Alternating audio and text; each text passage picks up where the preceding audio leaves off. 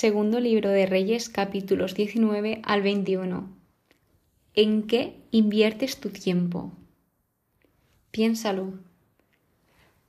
Así he querido titular al episodio de hoy porque creo que tiene bastante relación y también quería que reflexionaseis esto.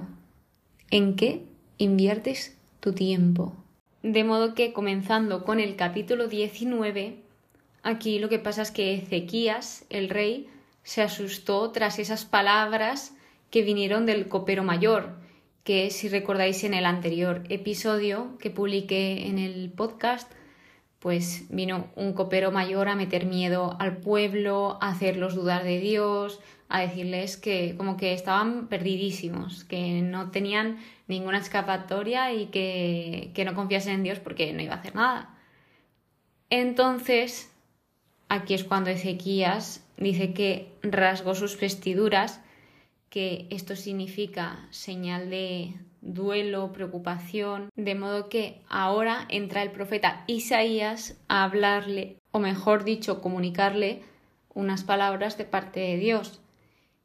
Y quería compartir aquí con vosotros que en el versículo 6 indica no tengas miedo por las palabras que has oído. El no tengas miedo aparece 365 veces en la Biblia. Creo que es la frase que más se repite y también creo que es la más necesaria porque al final somos humanos, tenemos miedo de muchas cosas y Dios siempre está diciendo no tengas miedo porque yo estoy contigo. No tengas miedo porque yo estoy contigo. Es que lo repite muchísimo y aún así nosotros seguimos teniendo miedo. Así que aquí también se nos invita a confiar en Dios. Por lo que, volviendo a este versículo, habla de las palabras que has oído. Esas palabras son solo palabras, las palabras del copero mayor, que no tenían ningún significado. Así pues, después viene una carta de Senaquerib a Ezequías y aquí vuelve a hacer lo mismo que el copero. Pues dice unas palabras para desconfiar de Dios, lo compara con otros dioses, intenta provocar miedo, blasfemó, etcétera, de todo. De nuevo otra vez como cuando os comenté lo del copero mayor. En el versículo 14 aquí vemos cómo Ezequías reacciona a todo esto. ¿Qué hace él? Subir al templo y hablar con Dios. Y esto también nos lo podemos tomar como personal cuando estemos en un momento de desesperación, cuando estemos en un momento que no sepamos por dónde tirar ni hacia dónde ir. Aquí Ezequías hizo lo mejor, que fue subir al templo y hablar con Dios. Y me parece admirable porque justamente en estos momentos es muy complicado tomar decisiones y sobre todo hay veces que esta decisión se nos puede hacer hasta pesada, pero aquí Ezequías se armó de valor y subió. Por lo que, seguidamente, orando, elevó una plegaria ante Dios y como que le comentó cómo se encontraba, lo que estaba pasando y también alababa a Dios. Os voy comentando. Mirad, en el versículo 15 está alabando a Dios. En el versículo 16 está pidiendo. En el 17 está reconociendo todo lo que está pasando y expone esa situación. En el versículo 18 él admite que solo hay un Dios.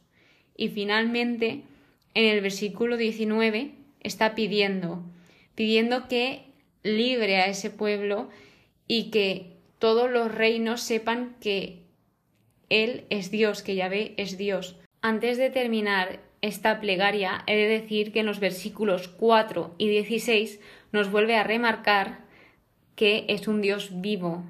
Dios, Yahvé, es un Dios vivo, es un Dios que nunca muere, siempre está con nosotros.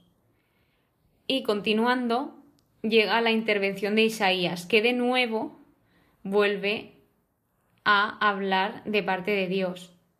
Y dice, he escuchado tu plegaria. Y aquí tengo varias cosas que decir. Lo primero es, ¿qué pasaría si Ezequías no hubiese orado? Porque Ezequías como que le abrió su corazón a Dios y pidió y estuvo conversando con él. Así que gracias a eso Dios escuchó su oración. Aquí vemos la importancia que tiene orar, la importancia que tiene rezar, porque a Dios también le gusta escucharte y tú también te puedes desahogar con Dios y a Él le encanta escucharte. Así que una de las mejores cosas que podemos hacer es cuando estemos en una situación de estas complicadas, ir y hablar con Dios y exponerle las cosas y pues si te ves en la necesidad, pídele a Dios, no tengas miedo. Hay un versículo que, bueno, este versículo viene muchísimo más tarde por donde vamos, que es pedid y se os dará. Pedid y se os dará. Así que eso es lo que hizo Ezequías. Y otra de las partes que quería comentar de este versículo es que Dios nos escucha. Dios te escucha. Todo lo que dices, no pienses que Dios pasa de ti, que Dios no te hace caso, eso es mentira. Dios siempre nos escucha. Después de esto, en el versículo 25, dice, o sea, esto está hablando Dios en todo momento, en, esto, en estos versículos que os estoy compartiendo. Dice, ¿no has oído? Desde lejos lo planeé, de antiguo lo preparé y ahora lo cumplo. Y quiero que os quedéis con lo planeé, lo preparé y lo cumplo. Así es cómo va trabajando Dios. Dios no, no hace una cosa porque sí, sino primero lo planea, luego lo prepara y también nos prepara y por último lo cumple, porque Dios, como estamos viendo, es un Dios fiel. Así que, pues ahora continuamos con el versículo 27, donde Dios dice, conozco tu situación. Esto se lo está diciendo a Ezequías, pero si lo lees te puedes dar cuenta cómo también Dios esto te lo está diciendo a ti, porque Dios conoce tu situación, conoce cómo eres, cómo actúas en cada momento, cómo reaccionas, cuando estás feliz y cuando no. Así que Dios te conoce, es la única persona que te conoce realmente como tú eres.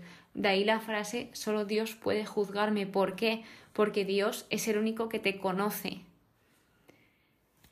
Y ya yéndonos al final de estas palabras que transmite Dios, en el versículo 31 dice que el celo de Yahvé lo hará realidad y finalizando en el versículo 34 dice, yo protegeré esta ciudad para salvarla por mi honor y el de David mi siervo. Aquí de nuevo vemos esa fidelidad de Dios por lo que prometió en su día a David y la fidelidad de David cómo se veía recompensada.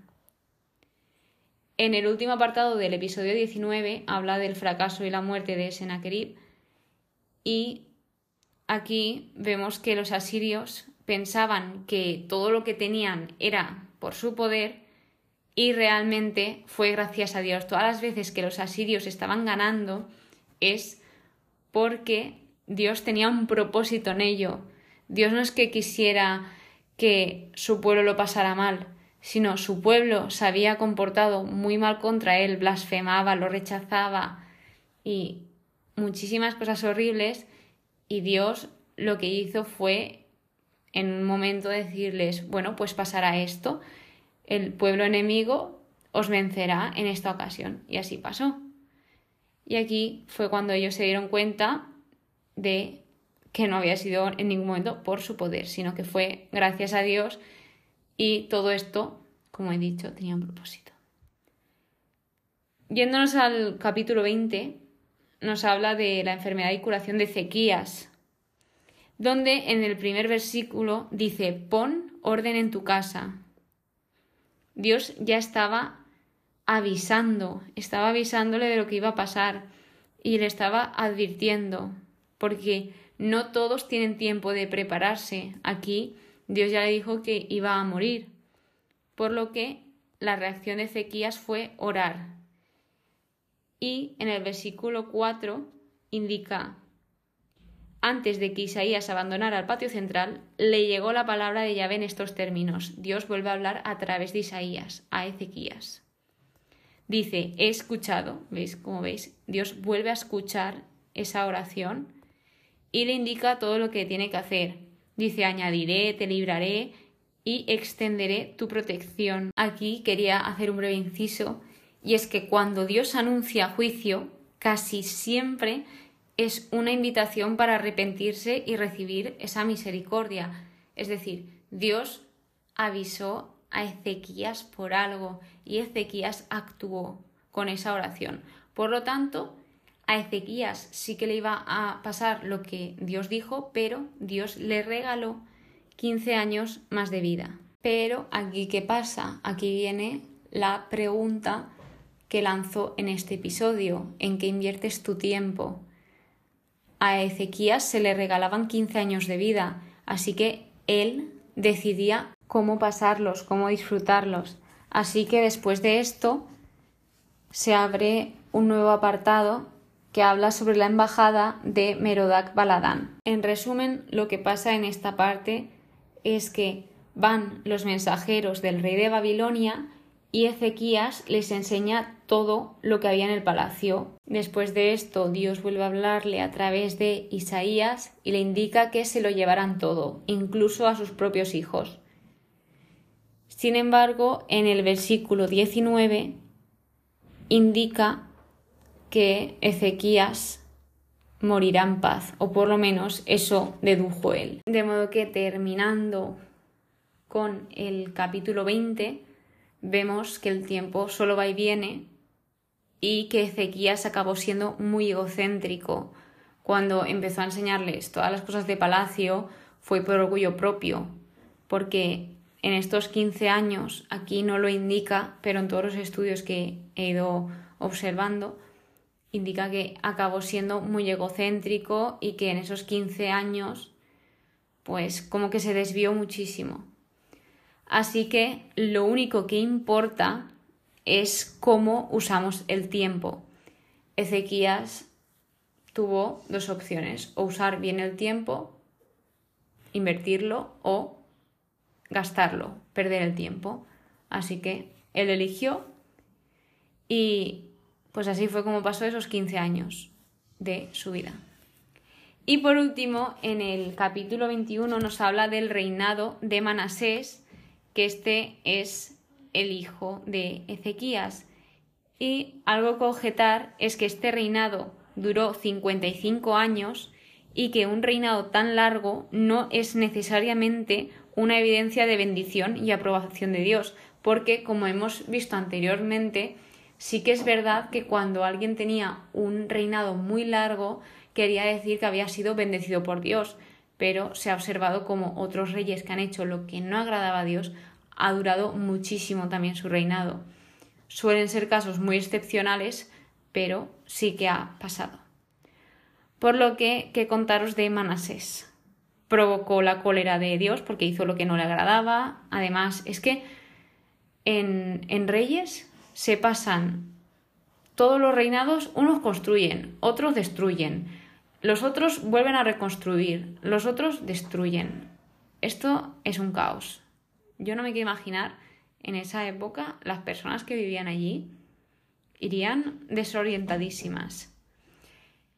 En el versículo 12 indica una frase que dice, les tumbarán los oídos. ¿Qué diréis? ¿Por qué me está comentando esto? Porque a mí esto me llamó la atención y encima tiene un significado que esto, lo de zumbar los oídos, era una señal de que un juicio especialmente severo se acercaba que esto lo vimos en 1 Samuel capítulo 3 versículo 11. Por lo que, ¿cómo actuó Dios en esta situación, en este reinado? Pues Dios hizo justicia y en todo momento actuó conforme a su palabra. Hay algo que no sé seguro y que dicen de este rey de Manasés y es que asesinó a Isaías, pero no lo tengo claro, aquí no lo indica, es lo que he ido viendo en los estudios y no os lo puedo confirmar aún. Y también algo que indica es que él en los últimos días de su vida se arrepintió, pero no fue suficiente.